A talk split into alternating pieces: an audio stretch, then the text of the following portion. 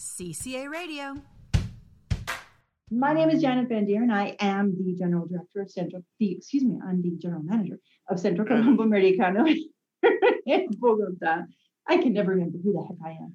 Um, and I'm joined by people that I do know who they are, and by that I mean Camilo Gonzalez, Andrea Huerfano, and the inimitable Pedro Lutz. Hello, guys. How you doing? Hi, Janet. Very good. Hello. How are you today?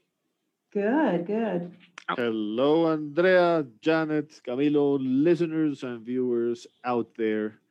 Uh, it is a beautiful afternoon here in Bogota, and we have a great show lined up for you today. I want to. We We're do, be- and it's it's We're going to it's, be it's talking like, about a lot of things. it's the it's like the political junkie me's favorite day, and we get to talk about politics. Although I'm not real happy about those politics.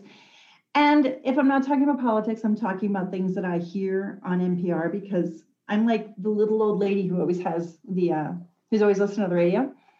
And poor Pedro Lutz was the was the victim of that this morning when I sent him a message at like what was it like 6:30? I sent you that Six, message. six, six thirty. But no, no. But as a matter of fact, I, I, I didn't get it at that time. I was out exercising, and I, That's what I was doing. I was out exercising. I was but heard it. exercising, and I yes, I'm not doing NPR. I'm doing audiobooks. Audiobooks while exercising. No, but see, see, I'm I'm a news junkie. I'm just a ridiculous news junkie, which means that the last week, like I was ODing on the news because um, it was quite a week.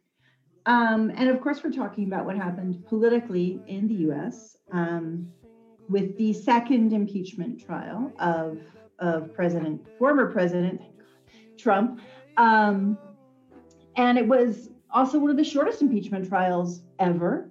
Not that there have been that many. There have only been three, four. Um, it only lasted what? three, three that we were alive. Yes. three that we've been alive for, and three that I've actually followed. Um, but before we talk about this specific one, I'm going to look at some some impeachment facts.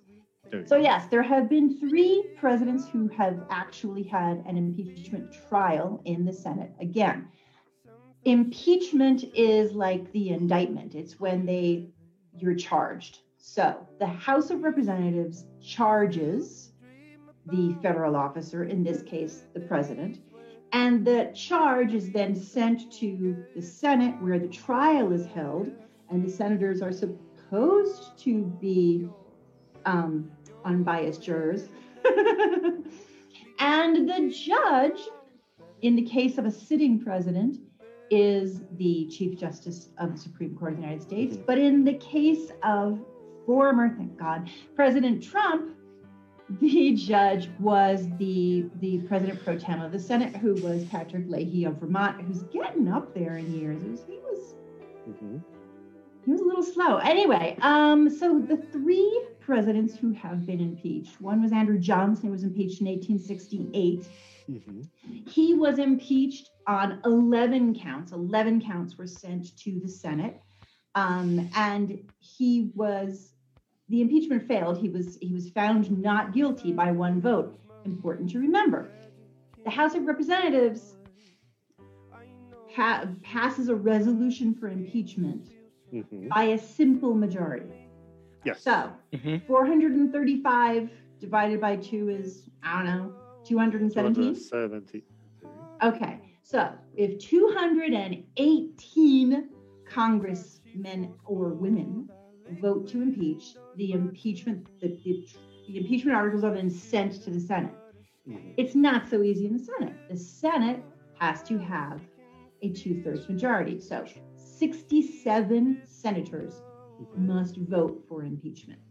In the case of Andrew Johnson, there weren't so many states because you know there are two senators per state. So the vote was 19 to 35. In order for him to have been convicted, he needed 30. There needed to be 36 votes against. Mhm. The 2nd president to be impeached, again in our lifetime. I don't know if in Camilo and Andreas were lifetimes. They're very much younger than we are. Uh, no, not really. That would be But it's the Nixon, if I am not mistaken, right? No, no, Nixon. Clinton. No, Clinton, because Nixon, yeah. Nixon was not never- convic- Here's the thing. Ah, yeah, because Johnson pardoned him. No, oh my goodness, oh my goodness, coming He- in. First of all, oh. Johnson was the president before Nixon. Before Nixon. Democrat. No, what happened with Nixon was the House Judiciary Committee sent articles of impeachment to the House to be voted on, And And Nixon he said, quit. I think I'm going to resign before I get impeached. So Nixon was, in fact, never impeached. Never impeached You're he right. quit. He did get a pardon. Let's, Or- let's put context. Context. No, no, that, it's, it's, it's good for, to talk about because we will Yeah, be talking about now. Former former President Trump. No, no, and Camilo brings Nixon. But and here's there, are, the thing. there are was- parallels. Nixon there could are have been impeached, but exactly, he wasn't. Nixon He and have. he was convinced by his own party.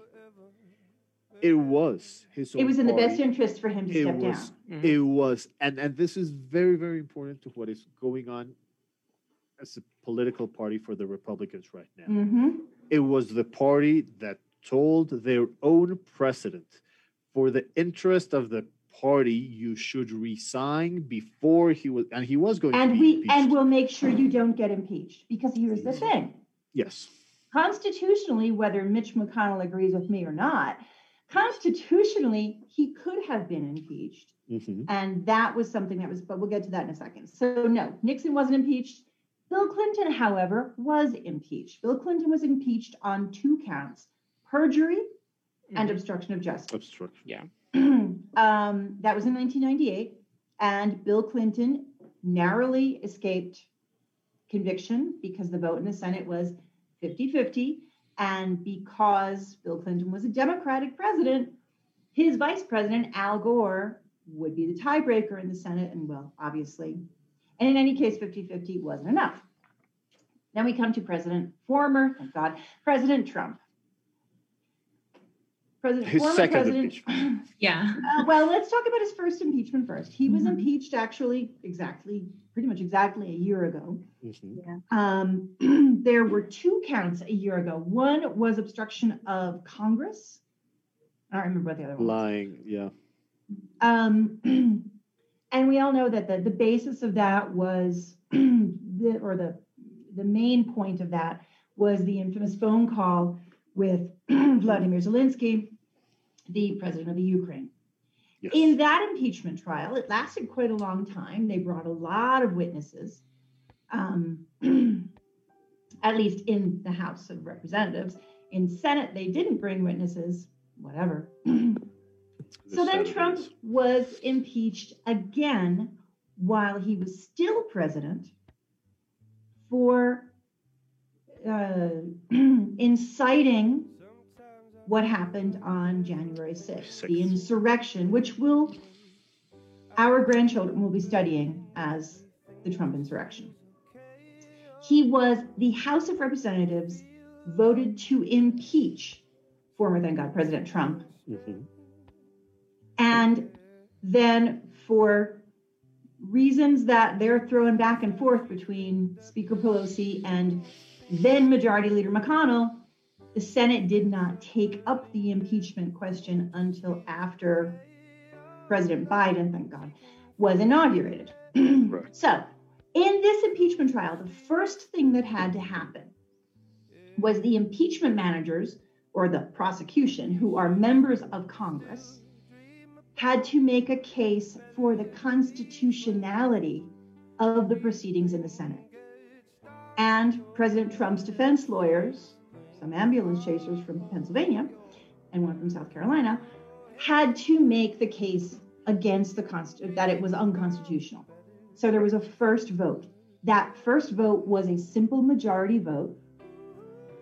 And in that first vote, the Senate decided Yeah. by a simple majority of 56 to 44, I think it was, that it was in Six. fact constitutional Mhm. to go ahead with the proceedings. So, what that means is right now in the Senate of the United States, it's 50 50. There are 50 Republicans, 50 Democrats.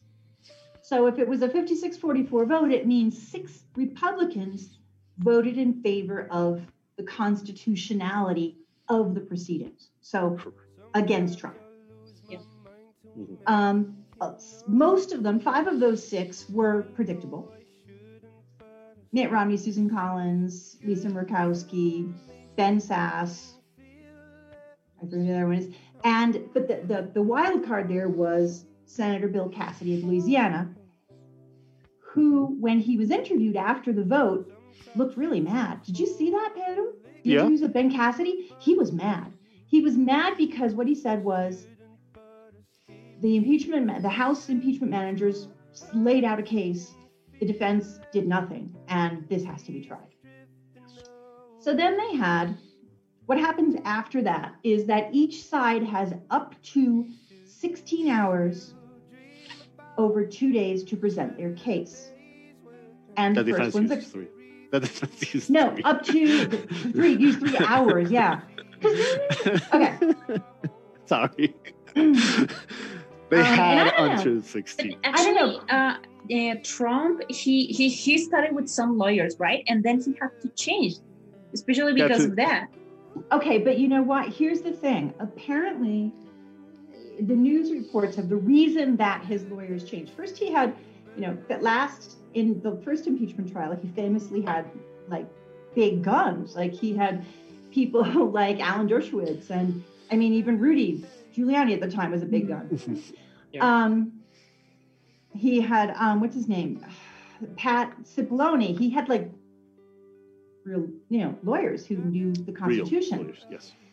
Um, in this case, he actually went through three different legal teams, and apparently, the legal teams previous to the ambulance to the gentlemen that were defending him the, at the end Mhm. um, resigned because of differences of opinion with the client as to how to run the defense.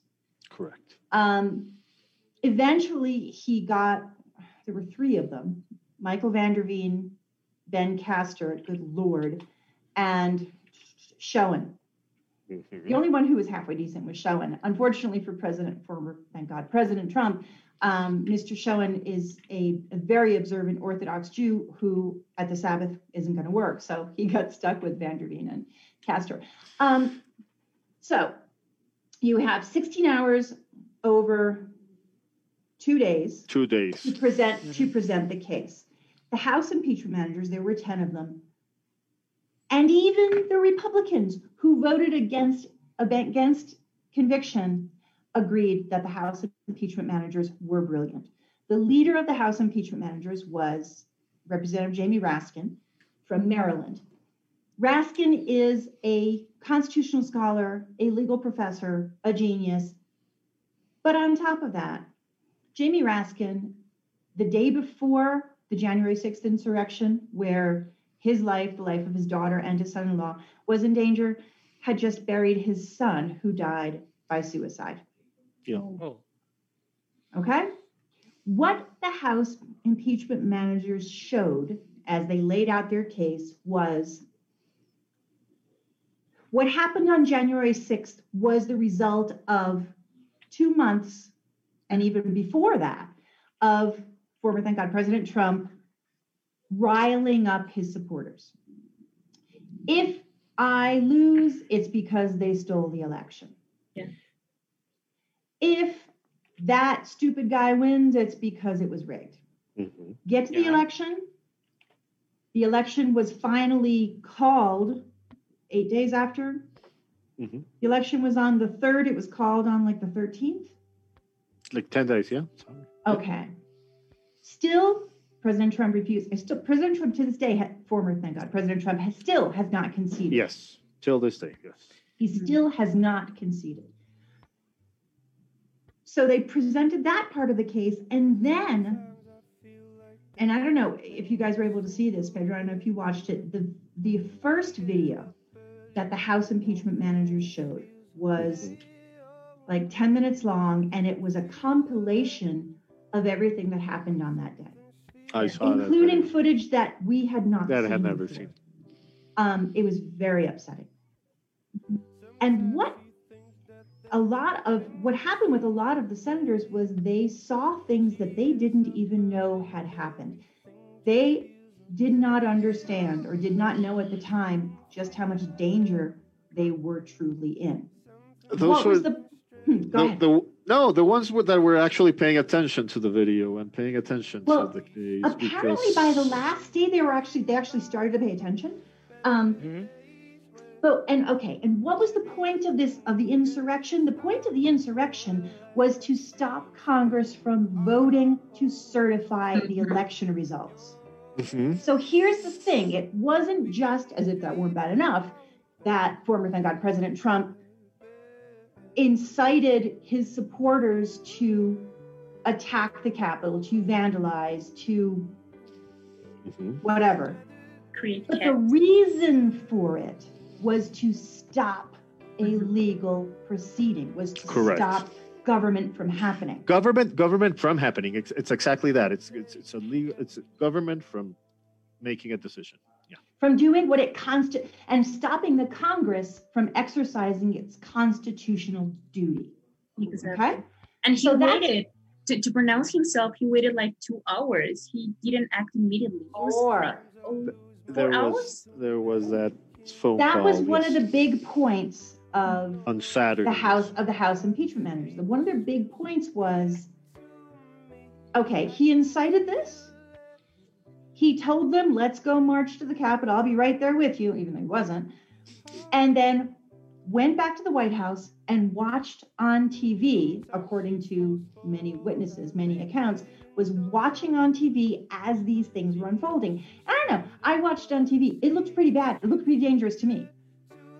It was. Uh, The National escalated. Guard could not, in Washington, D.C., in most states of the United States, the governor of a state can call in the National Guard. That's what the governor can do. Washington, D.C., it's not a state.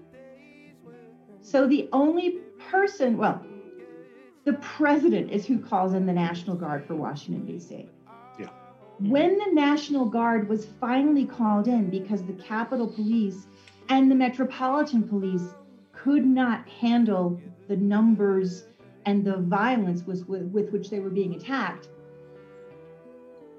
President Trump was not the person who called in the National Guard. Vice President Trump called in the National Guard. Another Pence. thing. President Pence. Pence, sorry, sorry, sorry. Another thing, and I did not know this, Pedro Luz.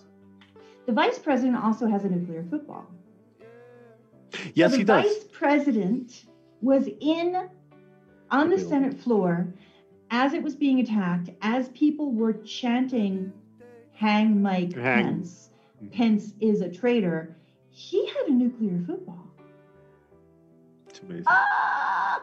Okay, so the House of impeachment managers used up their 16 hours, presented a case, everyone kind of went, oh, yeah. the defense came up, and the defense did exactly three hours, basing their defense on this isn't constitutional, Yeah. Mhm. which Yeah. was moot because it was already decided. So you get to the vote, oh, wait, you get to Saturday or Friday night, better yet. Friday night, a CNN reporter, Jamie Gangel, came out with a bombshell. She had a sworn statement by Representative Jaime Herrera from Washington saying President was a phone Trump call. called Mhm. Mike Lee looking for Tommy Tuberville or to, oh no, to Kevin McCarthy. McCarthy called Trump. McCarthy called Trump. Mhm. Mhm.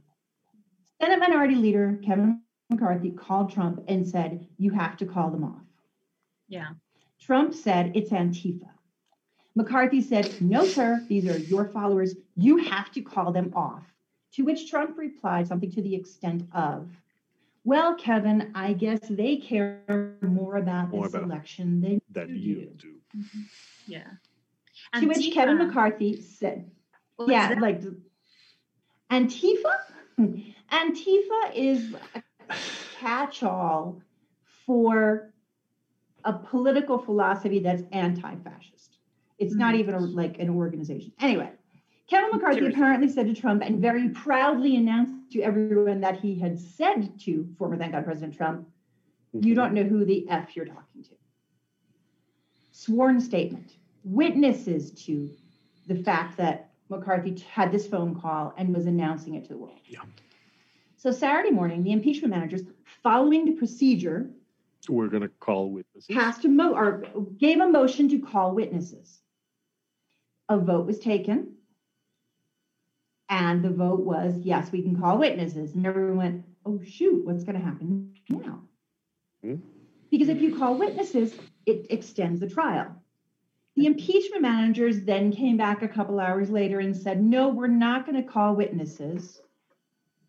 Let's vote. We are going to enter a sworn statement into the record. They've taken a lot of heat for this. People saying, oh, you copped out, you should have had witnesses come. There are a couple reasons for that. Any ideas what the reasons for not having witnesses in could be? Uh, according to Legal Eagle, in my back, uh, behind me actually. Good boy. So, according to Legal Eagle, the thing is that well, they weren't really sure about what this guy was going to say. I mean, they had the gist, but the guy could go in any direction, and that is the problem with any witness. Okay, so that is one of the that, but that Camilo and something of more import to the country. If they were to call witnesses, the Trump defense team said that they had a list of 300 witnesses and they had to take, because it's not just, okay, we're going to call a witness, so tomorrow the witness comes in. The witnesses have to be deposed, they have to go on, it's a long process. Mhm. And meanwhile, President Biden has a legislative agenda. A country to run. So the Democrats in the Senate said, all right, we got to end this. It's basically a foregone conclusion anyway. Let's just end this, get it on the record because we have a country to run. We And they didn't, they, and they knew they didn't have the votes. They didn't, they didn't have the votes and it probably at that point wasn't going to change any minds. So the vote happens. The vote is 57 to 43 to convict. So yay, but no, because remember, you have to have a two thirds majority. So they were 10 votes short of a conviction, mm-hmm. but it was still the most bipartisan conviction vote ever. And That's important. the same six who voted to go ahead with the trial, Mhm. plus one, Bill Burr from South Carolina, voted to convict.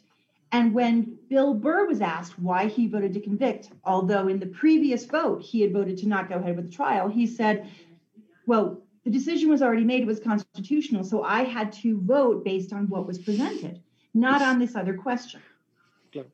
And that The big thing that happened after the vote was Senate now minority leader Mitch McConnell got up. This is this is a Republican who's been an ally, albeit not a friend of Mhm. former thank God President Trump. Got up and excoriated Trump. Basically said, yes, he did incite a riot. Yes, he did incite the insurrection. Yes, he is a terrible president, but constitutionally, we which we shouldn't have been doing this. Mhm. The question is, what's next? Mhm. And our producer sent us a what's next. Something major happened today. Did you guys read what you were sent? Yeah, the lawsuit, the civil lawsuit, right? So even if Very he good. was not, um, even if he was acquitted, he there's some things that are happening. And also, I was actually reading an article uh, from the BBC, which uh, will tell us that um, Nancy Pelosi is trying to to organize an outside independent commission to still uh, to keep investigating the Mhm. events of that day. So not only there is going to be this lawsuit, but also there is going to be a commission investigating the whole situation. There's going to be a, Yeah. a It's bunch of long, long Well, list of lawsuits. Georgia, lawsuit. Georgia, the, the one in Georgia. Oh, Georgia, he's going to. Oh, he's big nailed in. Georgia Yeah. for obstruction election. But here's the thing on the insurrection issue, you've got the lawsuit that was brought by the NAACP and some members of Congress. That's one, that's a civil suit. But the um, st- the um, federal attorney's office, the federal, the federal, I can't, my my just had a brain cramp, is invest is is doing a criminal a criminal investigation Mhm. Mhm. of what happened. So there's a potential criminal suit for incitement because that is a criminal offense. Mhm. There are the civil suits. There is the suit in Georgia for trying to to unduly influence the election, the famous "Get Me 11,780 votes." Um, in the meantime, President Trump yesterday was driving home from the golf course, and a couple hundred supporters lined up on the streets of Palm Beach, waving signs and telling him how wonderful he was. Yes. Yeah. The question is, Will the Justice Department, which still doesn't have an attorney general because the the Merrick Garland has not yet had his confirmation hearing, will Biden's Justice Department, which shouldn't be Biden's, it should just be the Justice Department, do an investigation? Is it worth it? Or is that political poison? Stay tuned. CCA Radio. If you like this podcast, share it with your friends and comment about it on our social media.